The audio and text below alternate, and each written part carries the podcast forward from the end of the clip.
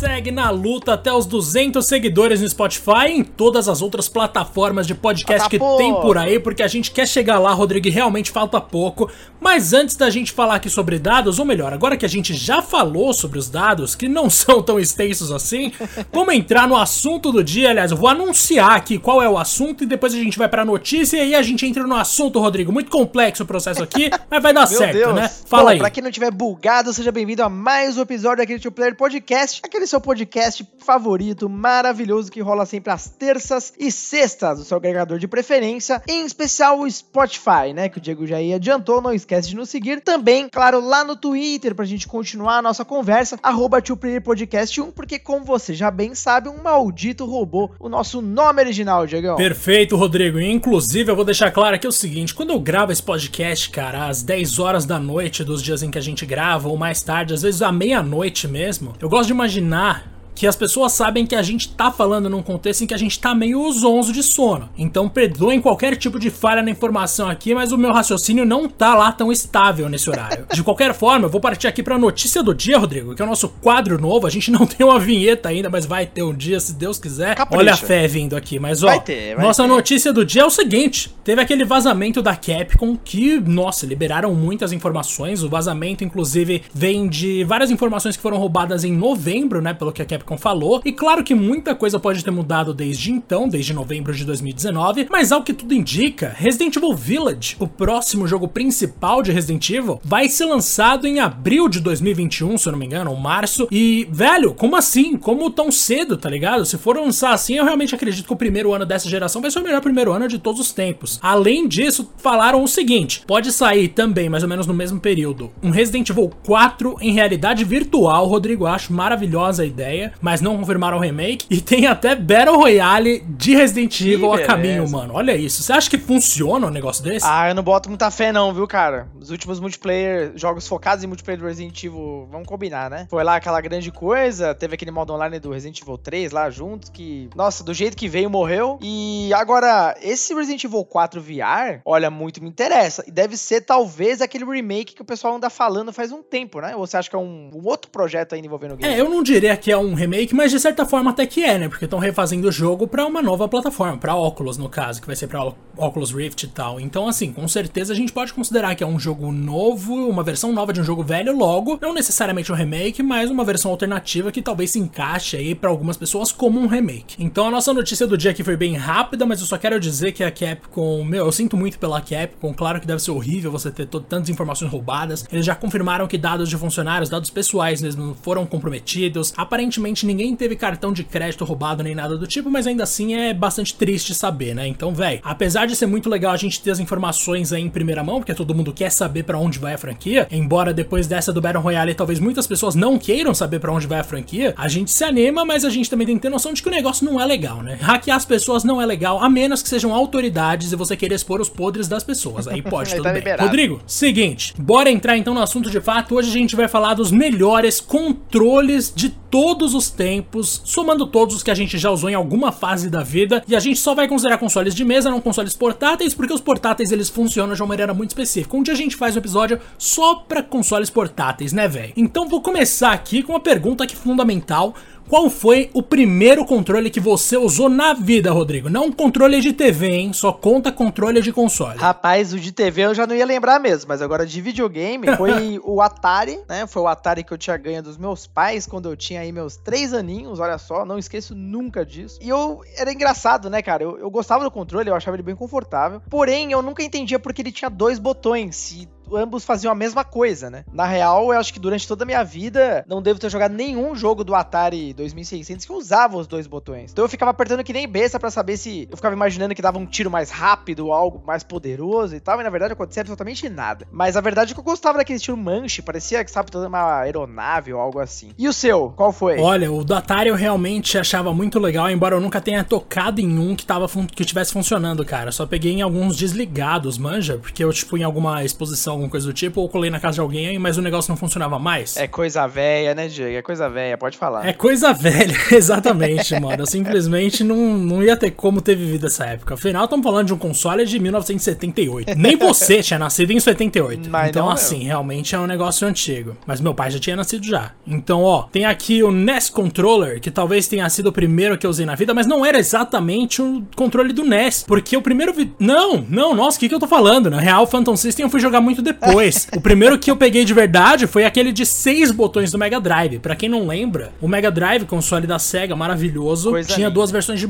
de controle. Uma com três botões, outra com seis botões. A que tinha três era ABC, a que tinha seis era ABC XYZ. E eu gostava muito de usar o que tinha seis exatamente por causa do meu jogo favorito desde que eu tinha três anos ali no Mega Drive, que era Mortal Kombat Ultimate 3. Então, assim, pra eu dar chute alto, chute baixo, soco alto, soco baixo, ter como correr, ter como defender tudo fácil, eu precisava ter o controle de seis botões. Eu achava muito louca a diferença que causava, porque hoje em dia é impensável, né? Como você vai lançar um controle que tá faltando botão para você jogar algum jogo? Isso é inimaginável no cenário moderno, mas naquela época ali era algo plenamente aceitável, tanto que muitas vezes eu me vi frustrado porque eu tava com um controle de ABC quando eu tava tentando ganhar ali numa partida e eu queria fazer muito mais do que simplesmente dar soco reto, tá ligado? Então, assim, era bem complicado jogar sem o botão de o controle de seis botões, mas cara, até que eu tenho boas memórias aí. Nossa, é, na real até que não, né? Eu tenho várias boas memórias do Mega Drive que foi o primeiro console que eu tive na vida e naturalmente foi o primeiro controle de console que eu usei na minha vida. Cara, foi até interessante você já ter tocado nele, porque foi o meu primeiro controle que eu realmente fiquei fascinado. O, eu jogava no Master System dos meus primos, né? Já até já contei isso algumas vezes aqui, porém eu nunca falei do controle. Eu achava o controle dele muito esquisito, parecia um fogãozinho, né? O direcional ele é meio quase quadrado, né? Bordas arredondadas e tinha dois botões. Nunca, enfim, nunca me atentei muitos detalhes. Agora, quando eu fui jogar o Mega Drive, aquele primeiro modelo do controle que tinha três botões apenas, né? O ABC, parecia um bumerangzão assim. É, eu achava legal. Porém, o de seis botões, ele é uma evolução assim tremenda, porque eles não só diminuíram e modificaram o corpo dele de forma que ele encaixasse melhor nas mãos, como, como você me adiantou, né? Eles tinham seis botões, que era perfeito, não só para Mortal Kombat, mas principalmente pro Street Fighter. Caso contrário, né? Se a gente fosse jogar outros jogos, no controle antigo, cara, você precisava fazer combinações com o botão e o start, para cima start, era uma coisa horrorosa. Era muito esquisito. Então foi acho que talvez, né? Não sei se eu posso estar enganado, mas talvez tenha sido a primeira vez em uma mesma geração que a gente teve uma evolução de controle, né? Uma mudança radical do controle de um mesmo console. Você lembra de mais algum? Cara, pior que não, né? Porque é verdade, tipo, no NES, por exemplo, a gente tinha aquele controle básico com dois botões, Select Start e a setinha, se eu não me engano, e tinha também aquele que era uma pistolinha, né? Para você jogar alguns jogos lá de tiro. Nossa, nunca entendi quem tinha essa pistolinha, nunca conheci uma pessoa que tivesse, mas beleza, né? Essas pessoas querem ter é, que, que ter. ainda mais mais acessório. Né? Exatamente, né? é. Não é exatamente um controle novo. No caso do Master System, a gente tem um controle só, até onde eu sei. Se eu não me engano, tem a versão menorzinha daquele controle, mas mesmo assim é um controle só. Não existiu uma evolução. E mesmo se a gente pensa em qualquer outro console na história, eu não sei se existe algum que tenha duas opções tão diferentes assim de controle, mano. Mesmo quando a gente para pensar nos modelos Xbox que variam bastante normalmente, velho, nem ali dentro daquilo a gente teve uma mudança que fosse no sentido de, de acréscimo de botões para muitos jogos como no caso do Mega Drive, que eu acho sensacional. E para mim, isso já é um ponto muito positivo em relação ao Super Nintendo, por exemplo, que embora tivesse lá os dois botão, botões de ombro, mano, eu simplesmente achava o controle do Super Nintendo terrível, assim, não sei você. Hoje em dia eu acho bonitinho e tal, mas eu não conseguia gostar. É, eu achava ok. Muita gente que eu conhecia era fã desse controle, falava que era o melhor controle de todos os tempos, mas sinceramente naquela época eu era muito mais uma meguinha. Eu amava o direcional do Mega, né? Ele é todo circular, além das setas. Muito parecido hoje, por exemplo, você pega alguma referência do Xbox uh, da nova geração, né? Xbox Series X e Series S. Eu quase embananei nos nomes aqui, que esse nome da Microsoft, pelo amor de Deus. Então é, é muito interessante ver a Microsoft emulando um pouco esse estilo. Não à toa, nossa senhora, achava uma delícia, cara. As texturas dos botões eram muito diferentes, os botões eram um pouco menores, né? Então, assim, para mim foi o meu favorito à primeira vista. Depois, cara, eu achei que a SEGA aperfeiçoou. Ela deixou praticamente perfeito esse conceito no Sega Saturn, né? Que o Sega Saturn já era uma máquina de console de, de jogos de luta. Melhores versões de jogos da Capcom, SNK e outras estavam lá, graças à, à memória do console, né? E o controle ele tinha a adição do L e o R aqui em cima. O direcional ele foi um pouco modificado, ficou ainda melhor. É, nossa, muito simples de você mover, fazer 360, fazer movimentos de meia-lua tradicionais. Os botões mudaram um pouquinho também, mas a base dele, o conceito dele era muito parecido com o do Mega. Você chegou a usar o do Saturn já ou não? Cara, nenhuma vez, mas quando você me chamar aí pra sua sala gamer, aí eu vou testar com certeza. Por favor, cara, você tem que usar esse negócio, você vai ficar apaixonado. Pra você que ama jogo de luta. Aliás, até tocando no assunto de jogo de luta, hoje para você, dos que você usou, se tivesse que enumerar um controle que é o que te mais te agradou, ainda é o do Mega ou teve algum outro? Não, com certeza não, porque o do Mega hoje em dia para muitos jogos é inviável, né? Então assim, mesmo que jogar o Ultimate Mortal Kombat 3 seja uma delícia ali, o espaço entre os botões para mim ainda não é tão bom. Por exemplo, o Y, que é o botão de corrida ficando meio, bem no meio do X e do Z, para você esbarrar em algum outro controle e dar um chute alto e tomar um gancho na cara é 2P. Ou mesmo embaixo no ABC aí é mais difícil de você errar, tudo bem. E aliás, a gente tava falando mais cedo, Rodrigo, de mudança de controle. O NES teve um chamado NES Advantage, que esse era bastante diferente, saiu em 87. Com certeza é uma mudança considerável em comparação com o original, mas ainda assim nada demais. Respondendo a sua pergunta objetivamente, acho que o meu controle favorito para jogos de luta, agora que eu já testei o DualSense, inclusive em alguns jogos de luta, não sei nem se eu posso falar, então não vamos nos prolongar no assunto, é o do PS4, velho. Então assim, o DualShock 4 para mim, quando eu mapeio todos os comandos ali, ele funciona muito bem, mas eu gosto muito de jogar MK, né? Então assim, também tem essa questão. Ou mesmo para Dragon Ball Fighters, talvez seja o meu controle favorito quando não existe a opção de você ter aquele controle de fliperama em casa. Que nem o nosso querido Matheus Fighting Games, ou Matheus Rodrigues, do Versus, aliás, do MGG, repórter que trabalha junto comigo lá no IGN. ele Mateus. tem um que é muito legal e ele costuma mandar muito bem quando ele tá com aquele negócio ali. Nossa, é difícil jogar contra o moleque. Mas, velho, acho que o meu controle favorito para jogo de luta especificamente é o DualShock 4, não sei o seu. Cara, eu acho que pra jogo de luta ainda é o do Saturn, mas assim, eu não sou um cara tão hardcore de jogos de luta como vocês, então eu não, não tenho tanta propriedade para opinar. Mas o que eu mais gostei de usar em uma época que eu jogava tanto jogo de luta, né? Principalmente graças a Capcom, o do Saturn para mim é um negócio assim que tá guardado no meu coração. E uma coisa interessante, Diego, é entrar aqui, a gente tá falando tão bem, né, desses controles, e é engraçado como a gente tem destacado a SEGA aqui. Mas é, bom,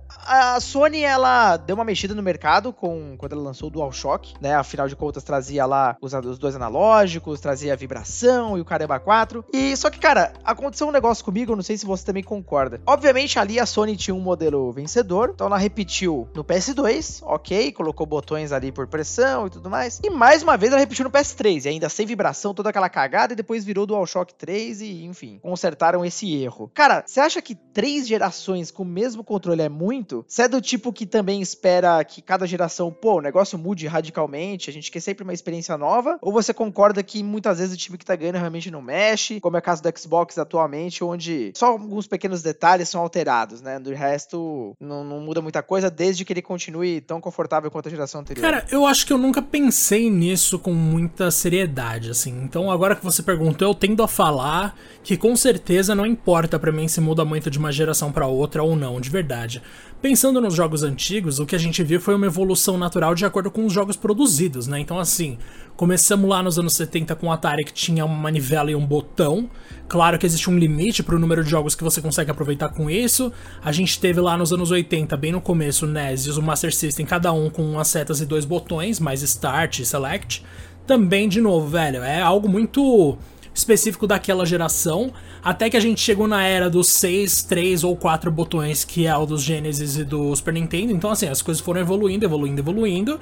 E aí, beleza, a gente tem acompanhado a cada geração um lançamento de controle completamente diferente, porque os jogos eram completamente diferentes. Quando a gente chega no primeiro PlayStation em 94, mano, a gente tem ali o surgimento do DualShock, que é o formato que ficou mais popular para todos os controles que vieram depois, praticamente. Tanto que é um que dura até hoje. A gente teve aquela tentativa horrível do Virtual Boy em 95 que eu acho horroroso.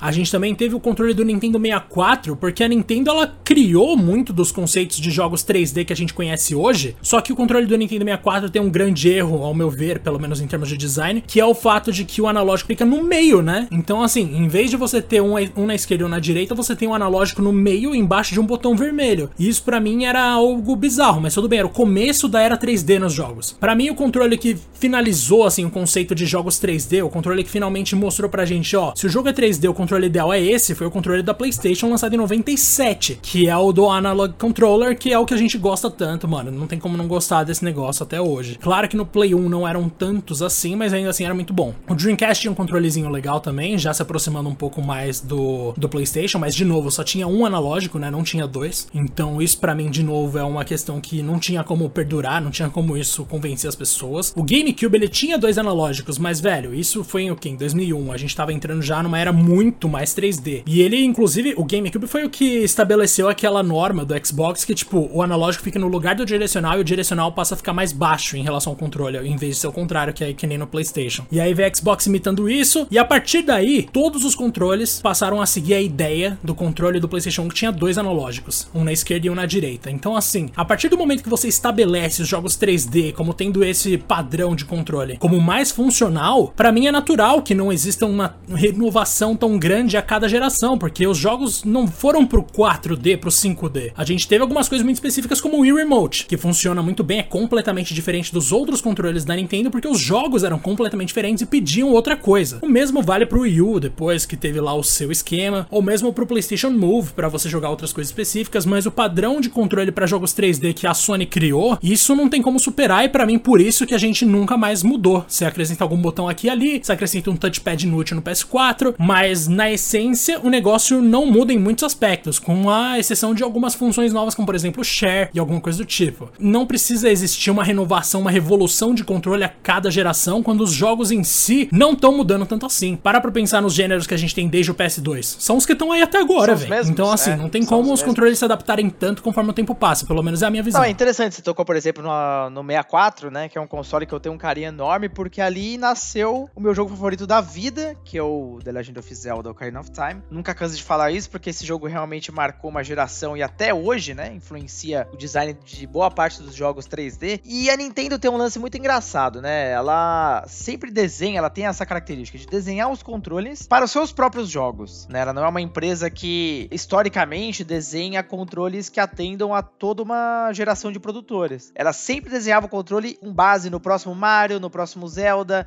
quais eram as ideias criativas que os próprios game designers da empresa tinham. Então era muito interessante, por isso que alguns controles eram falhos em certos gêneros, né? O próprio controle do 64, cara, é impensável você jogar um jogo de luta 2D nele, por exemplo. Fazer um Shoryuken naquele direcional patético dele. Não tem como, não. não dá. O que, que são aqueles botões C, né, sabe? São coisas muito específicas. Você vê que claramente eles foram pensados com base na interface de jogo de um Zelda, por exemplo. Ele se encaixa perfeitamente. Mas, por exemplo, quando um jogo quer usar o L e o R e o Z ao mesmo tempo que fica lá embaixo, sabe? Não, não, a ergonomia não ajuda, né? Então a Nintendo, ela sempre fez isso historicamente, uh, no GameCube não foi diferente.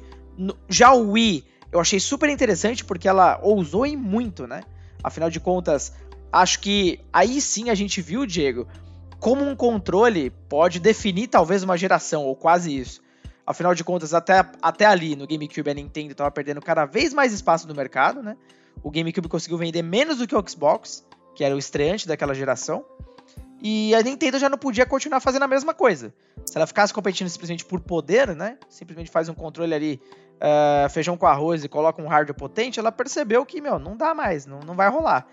Então foi preciso fazer uma revolução no estilo de jogar, que inclusive deu à Nintendo a chance de capturar uma geração que não ligava, né, para isso, uma geração mais velha, por exemplo. Então ela facilitou, ela abriu portas para as pessoas que tinham maiores dificuldades.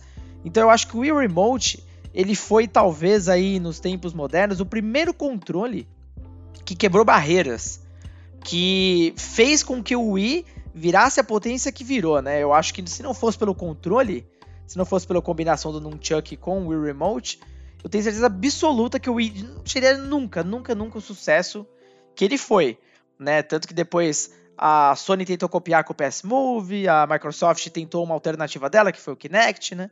Então, assim, é, foi toda uma, uma, geração movida a uma inovação. Eu achei muito legal isso, cara.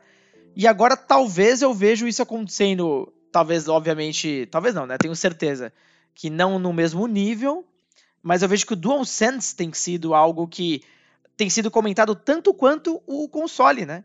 Uh, na geração anterior do DualShock 4, ele foi uma, uma mudança até bem grande em relação ao DualShock que já estava batido, né? E no Xbox One o controle foi apenas ali uma uma evolução, talvez, em alguns pontos comparado com o 360, mas não era uma revolução.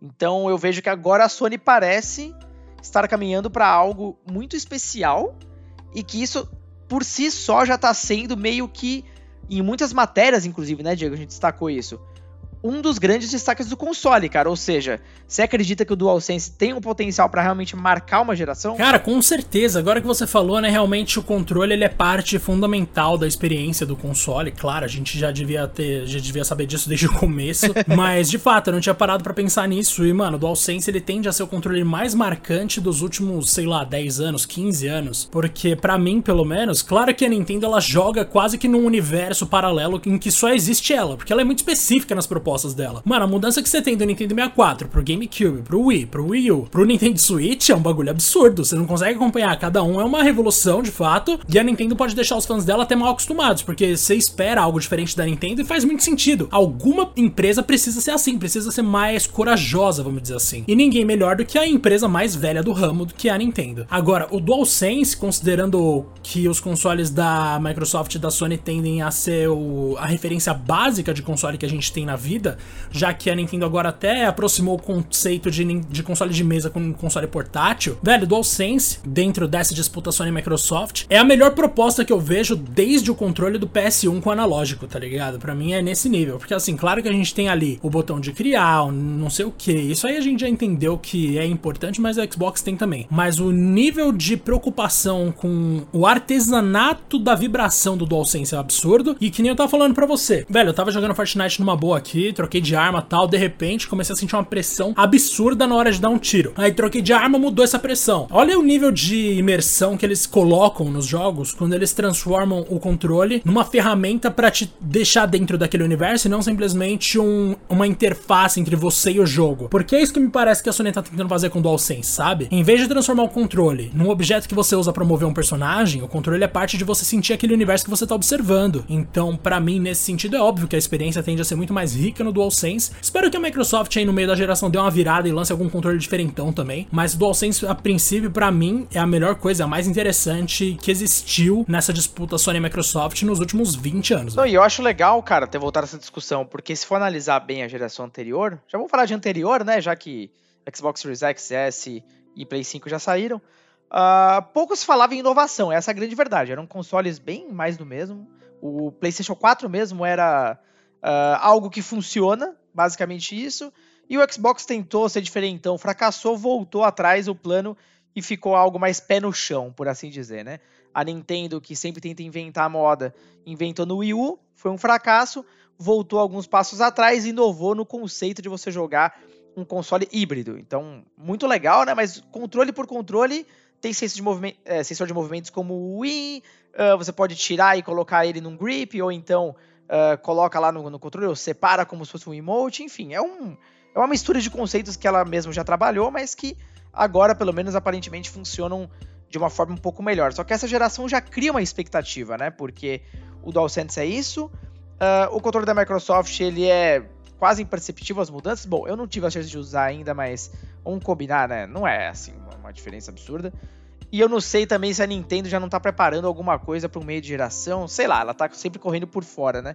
Como a gente sempre sempre diz. Então eu tô, cara, sinceramente muito empolgada para conhecer esse controle. Toda vez a gente fala isso, todo episódio. Eu não aguento mais esperar. É, esse episódio está sendo gravado no dia 16 do 11, né? Então, em teoria, faltando três dias para o lançamento do PS5 no Brasil. Hum, não sei, acho muito difícil receber no dia 19. Bom, é Brasil, né? Então capaz de demorar mais uma semaninha aí. Mas é, é muito legal ver essa discussão. Agora, Diego, indo para uma discussão contrária da parada. Já teve um controle que você usou e, tipo, detestou real? Ou pelo menos enfim, não ficou muito fã da experiência? Cara, acho que não. Tô pensando aqui, não tem um controle que eu abomine. Eu vou tentar ser bem breve, porque a gente já vai encerrar o episódio daqui a pouco, né? Porque esse daqui eu não quero editar muita coisa, não. Mas, ó, acho que eu diria que o controle que mais me afastou, talvez por eu gostar muito de jogo de luta, foi do Xbox One. De longe, o que eu menos gostei de, dos últimos tempos. Assim. É, o o Xbox 360 é engraçado, né? O, você vê que a Microsoft ela segue uma, uma linha de controles desde os primórdios. Ela nunca revolucionou nada, mas ela sempre aperfeiçoou, né? O 360, posso dizer que para mim foi o ponto mais alto da Microsoft em todos os quesitos, enquanto, né? Ah, para mim também, com certeza, que isso. Aquele saltinho ali no RT e no LT que era levantadinho, mano, aquilo ali eu achava maravilhoso. Nossa. O problema para mim é o que veio ah, depois. o design do controle, o negócio encaixava. Nossa, aquele controle para mim era a perfeição, cara. Bom, no meu caso, ele é o pior que eu usei, que também não foi uma experiência de, meu Deus do céu, é impossível, mas realmente detestável, foi justamente o primeiro controle do Xbox,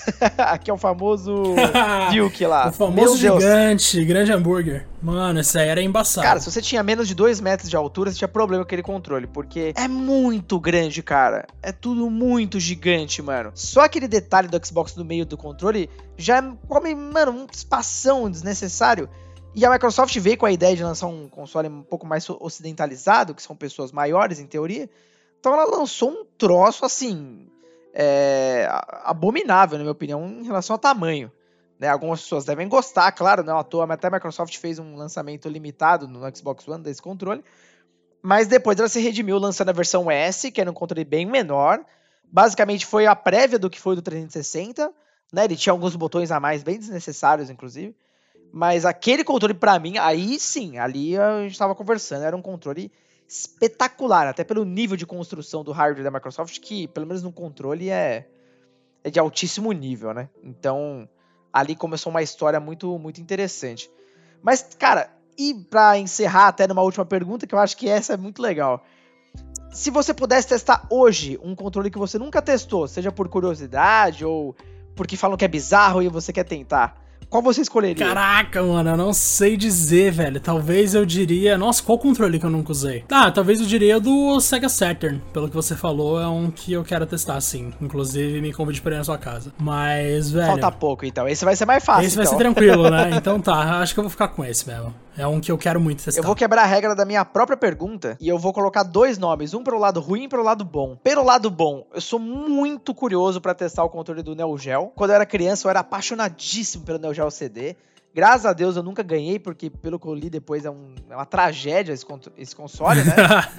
Você ia jogar King of Fighters, demorava um minuto cada luta, sei lá, era um negócio assim, inacreditavelmente ruim. Mas o controle, cara, aquele direcional meio analógico, sei lá, tudo diferentão, sabe?